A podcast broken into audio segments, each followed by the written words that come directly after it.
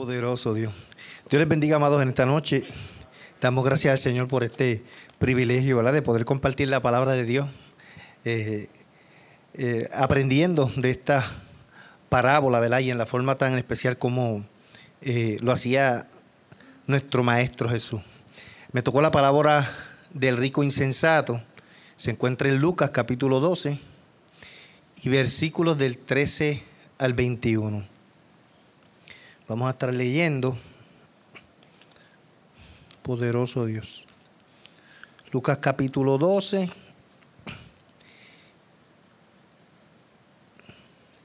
Y versículos del 13 al 21.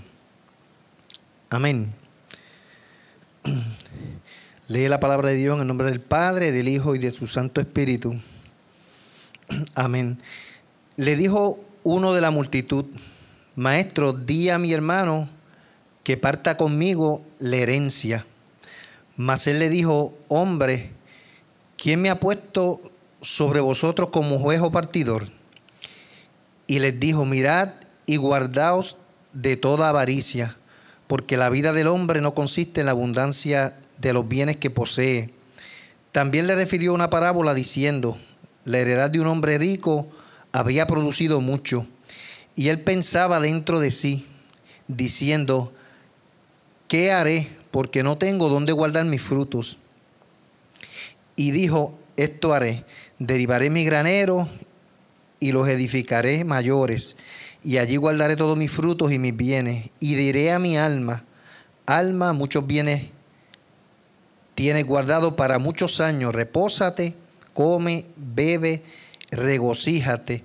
Pero Dios le dijo, necio, esta noche vienen a pedir tu arma y lo que has provisto, ¿de quién será? Así es el que hace para sí tesoro y no es rico para con Dios.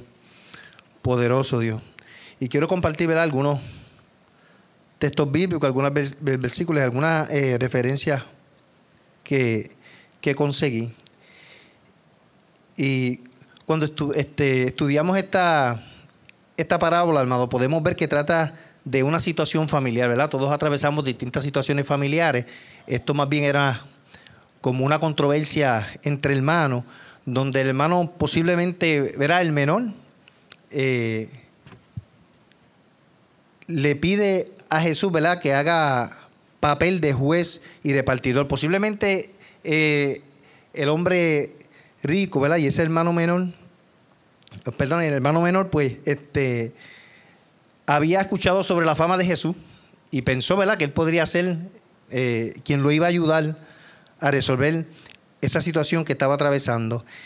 Y Jesús no le responde directamente, sino que utiliza una oportunidad para enseñar a todas las personas y vamos a discutir esos tres temas que anoté.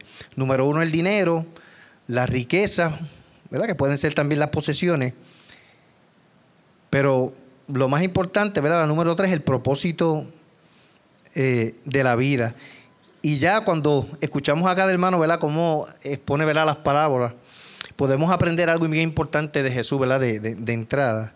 Y es en la forma que Jesús enseñaba, ¿verdad? Y, y usaba su sabiduría para trabajar los temas. Lo digo, ¿verdad? Porque muchas veces cuando estamos hablando de las cosas del Señor, ¿verdad? Y cuando eh, la gente nos pide que discutamos algo sobre la Biblia, muchas veces lo que quieren es un sí un no. Pero mira cómo Jesús sabiamente, ¿verdad?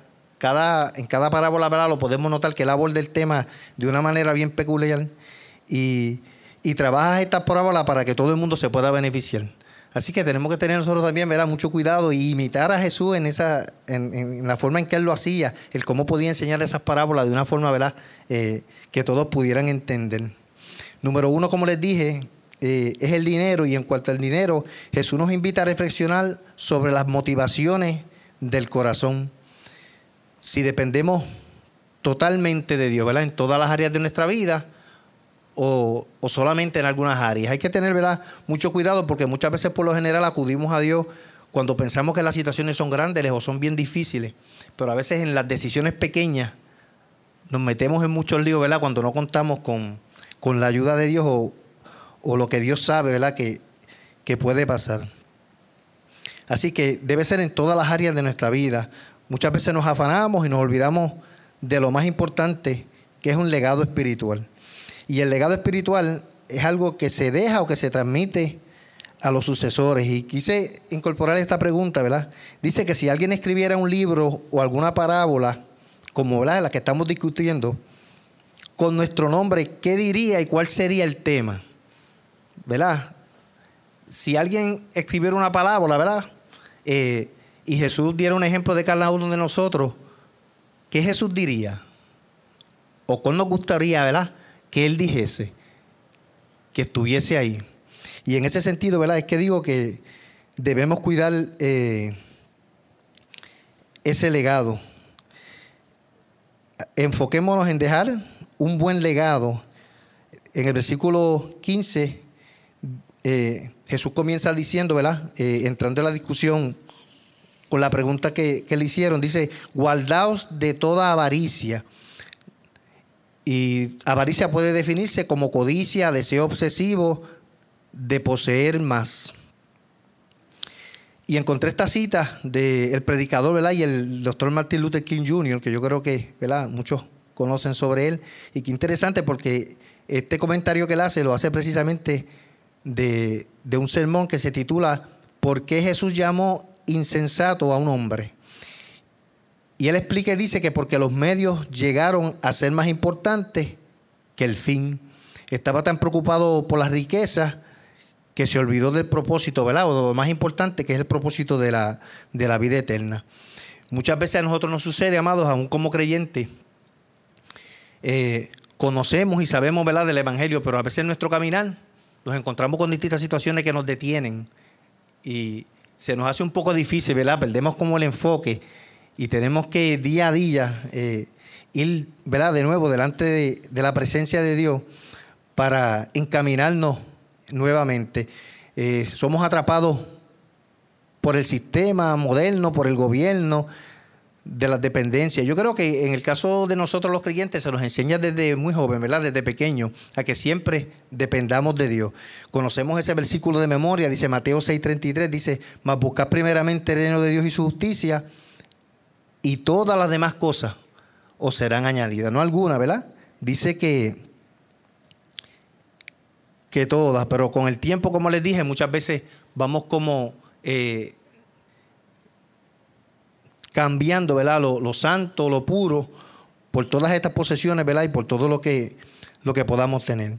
Número dos, dice que son las riquezas, que es las posesiones. Y en esta número uno, amado, cuando a veces hablamos un poquito del dinero, como que decimos, y cada vez que encontramos una enseñanza en la Biblia acerca del dinero y de los ricos, decimos, nada que ver, nosotros no, no conocemos, no somos amigos del dinero, quizás, ¿verdad? Porque no tengamos eh, mucho como para, considerarnos personas ricas, pero aquí en las riquezas y las posesiones, hermano, sí nos aplica a todo. Y dice que muchas veces guardamos cosas que no usamos y posiblemente esas cosas le hacen falta a otras personas. Yo no sé a cuántos les pasa, pero muchas veces tenemos una covacha o tenemos algo, un almacén. Yo tengo los bajos de una caja de agua que yo creo que allí no me cabe nada más. Y a veces quizás le hacen falta a otras personas, ¿verdad? Y no, no, no, no estamos tan lejos ahí de este hombre insensato. Y la excusa que quizás posiblemente ponemos a veces es pues que en algún momento la vamos a necesitar. Y a veces hasta se nos pierde, se nos daña y no, no, no la usamos. Así que en ese sentido, ¿verdad? No, no estamos muy, muy lejos, porque ¿verdad? pensamos de la misma forma. Dice que en la parábola, eh, en la parábola de este hombre, ¿verdad? No menciona en ningún momento su familia, ¿verdad? Ni esposa, ni hijo, ni amigo, no menciona a nadie, ni siquiera a la comodidad, por todo lo contrario, ¿verdad? Jesús más adelante le hace una pregunta, le dice, ¿y lo que has provisto para quién será? ¿Verdad? Como que nos deja entender que Jesús estaba. Tratando de hacerle entender de alguna manera eh, que es importante en pensar en los demás y en lo que. Podemos hacer por los demás. Así que él dice, y se enfoca en sí mismo. Y añadí un par de, de ellos a los versículos que están en la Biblia, del versículo 17 Por ejemplo, cuando él dice, él se enfoca en sí y dice, ¿qué haré yo? Y él pensaba dentro de sí, porque yo tengo o porque no tengo dónde guardar mis frutos. Mira, la, ¿verdad? Como él decía, dijo, yo haré, yo derivaré mis graneros y yo los edificaré más grandes. Y allí yo guardaré todos mis bienes y frutos y le diré a mi alma, qué tremendo, ¿verdad? Alma tiene muchos bienes guardados para muchos años. Repósate, come, bebe, regocíjate, hablando, ¿verdad? Con sí mismo. Y qué triste que, que haya muchas personas, ¿verdad? Que, que vivan aisladas, sin Dios, sin fe y sin esperanza, ¿verdad? Como posiblemente él no entendía, ¿verdad? Los propósitos eternos de Dios. Y número tres, el propósito de la vida, ¿verdad? Y ese abarca un poquito más, que dice, pero cuando Dios le dijo, necio, esta noche vienen a pedir tu alma.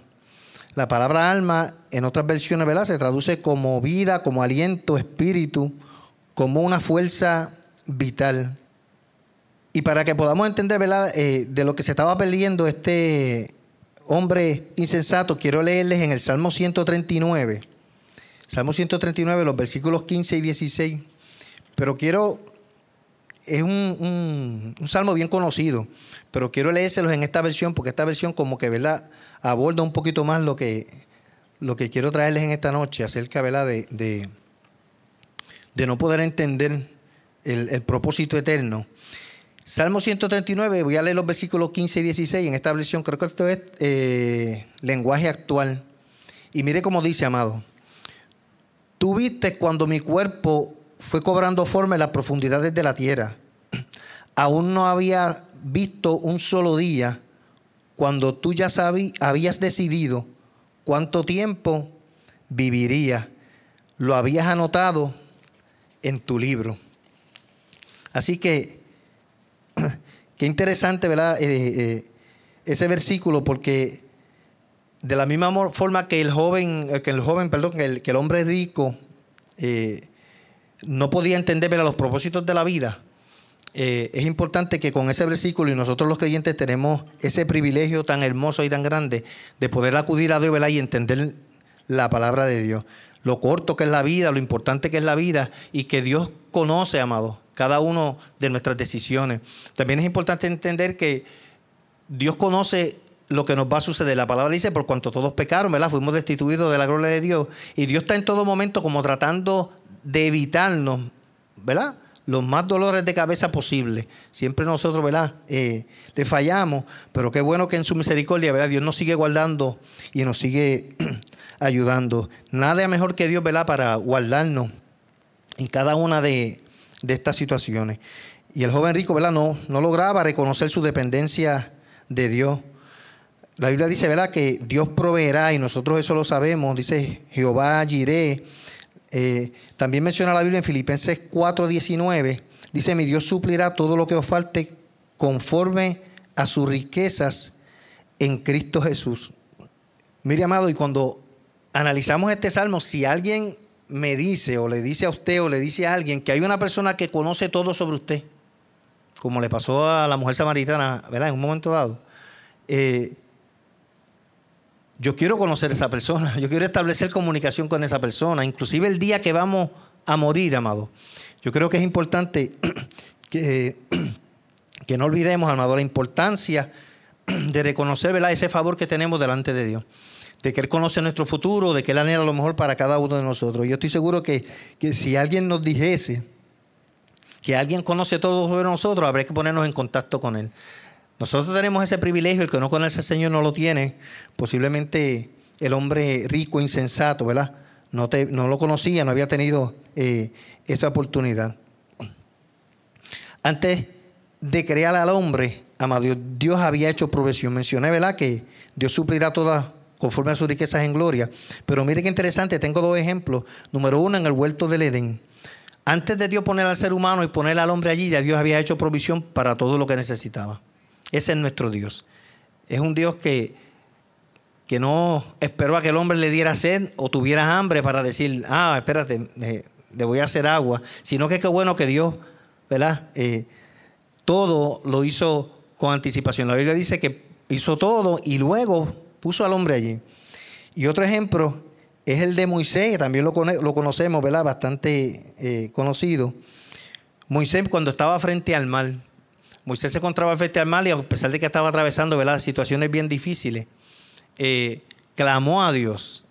Y Dios nos dijo, pues deja ver qué, inventamos o que hacemos una cosa nueva para que puedas cruzar el, el mar rojo. Sino que, ¿qué le dijo, hermano? ¿Qué tienes en la mano? O sea, ya Dios había hecho provisión para lo que él iba a necesitar, ¿verdad? Eh, en el camino. Ese es el Dios que nosotros le servimos. Un Dios que hace provisión, que tiene cuidado, ¿verdad? De cada uno de nosotros. Poderoso Jesús. Muchas veces nos encontramos, ¿verdad? En esa situación y atravesando momentos difíciles en el camino que nos detienen. Pero qué bueno saber y reconocer, ¿verdad? Que Dios es el, el que hace provisión, que nunca, ¿verdad? Nos va a faltar nada. La Biblia dice en Mateo 22, del 37 al 39, dice, amarás a Dios con todo tu corazón y con toda tu alma y con toda tu, tu mente y amarás a tu prójimo como a ti mismo. Así que eh, hay dos preguntas también, ¿verdad? Que quise eh, copiar por aquí para que vayamos meditando en ellas. Ya casi cerrando. Dice, ¿Cómo podemos obedecer estos mandamientos con nuestros bienes y dinero? Un poco, ¿verdad? Cuesta arriba, mientras, ¿verdad? Tenemos posesiones, mientras estamos bien, muchas veces nos olvidamos de la gracia de Dios. Muchas veces olvidamos, ¿verdad? Que es, que es el que hace provisión. Por eso a veces cuando estamos un poquito apretados es que gritamos, Dios mío. Pero qué bueno que en la misericordia de Dios Dios siempre nos socorre. Y la otra pregunta dice, ¿cómo podemos compartir nuestros bienes y riquezas con las demás personas de una manera saludable. Debemos aprovechar, amado, y enseñar y explicar a, las personas que en la vida hay un propósito de Dios, hay un propósito eterno, pero que lo más importante, que aunque atravesemos situaciones que nos lleven eh, y nos ayudan a entender los propósitos eternos. Y yo no sé si había compartido, no sé si fue con la iglesia o con los caballeros, la historia de un rey, ¿verdad? Que no creía en los propósitos de Dios y que no creía en la bondad de Dios. Quiero compartirlo, ¿verdad? Por si acaso eh, no todos lo, escucharon, porque viene, ¿verdad? Con, con lo que estamos hablando, amado. Y este rey no creía en la bondad de Dios, pero yo creo que para cada persona que existe, que no cree en Dios, Dios le pone al lado como una o más personas para que ¿verdad? le ayuden y le ayuden a entender los propósitos de la vida. Así que la mano derecha del rey era creyente. Y este rey le gustaba eh, casar y todo lo que le sucedía, el ayudante siempre le decía, mira, eh, Dios tiene un propósito con eso. Y a mucha gente, ¿verdad? Como que esa frase mucho no le gusta cuando no la entienden, porque no entienden, ¿verdad? Lo que dice Romanos 8:28. Pero este, todo lo que le sucedía, él siempre le decía que había un propósito de Dios, ¿verdad? Que había, Dios era bondadoso y todo lo hacía con un propósito. Pero un día se van a casar y en la selva un león le ataca y le come varios dedos de la mano. Pero su ayudante lo salva. Y mientras iban de camino, de regreso al palacio, él le dice y a su ayudante, ¿y qué tú entiendes que fue lo que pasó aquí? Y dice, no se preocupe, rey, Dios tiene un propósito en todo. Dele gracias a Dios, ¿verdad? Que Dios fue bondadoso y usted tiene vida. Pero decirle eso a un rey, amado, que no entiende, ¿verdad? Los propósitos de Dios, el rey le dio coraje. Y lo que hizo fue que lo mandó al calabozo de más adentro, como dice la Biblia que le hicieron a, a los discípulos. Así que un tiempo después, el rey sale nuevamente a cazar, en esta ocasión se va solo.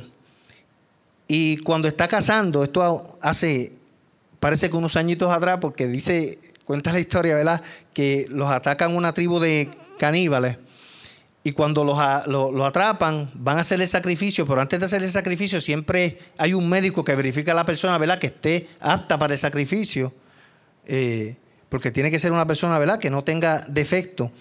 Y cuando el médico le examina y verifica la mano, ve que no está apto para el sacrificio, porque le faltaban los dedos y le dijo, imagínese, pues entonces... Eh, lo liberan.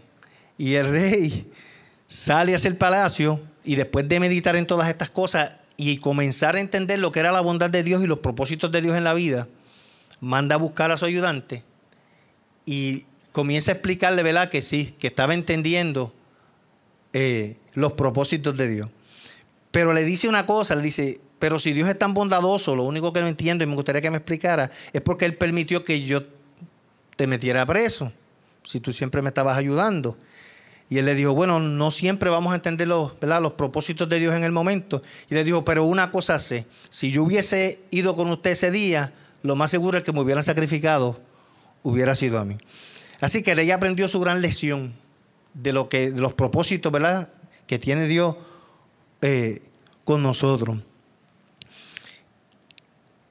Y el hombre rico quizás no había podido entender estos propósitos, pero en fin eh, dice que eh, el ser humano pudo adquirir riquezas y puede ser un medio, eh, que en otras palabras, el hombre rico, aunque no podía entender los propósitos ¿verdad? que había, uno de los propósitos posiblemente era que pudiera entender que el fin del ser humano de adquirir riquezas puede ser un medio por el cual Dios puede guiarnos para la bendición de otras personas. Y, ¿verdad? Esos son eh, propósitos que Dios tiene y que ¿verdad? lo revela a quienes verdaderamente ¿verdad? le buscan. Así que terminó diciendo esto, el rico no era insensato porque hacía provisión para el futuro. En realidad era insensato porque cree que por su riqueza puede asegurar su futuro.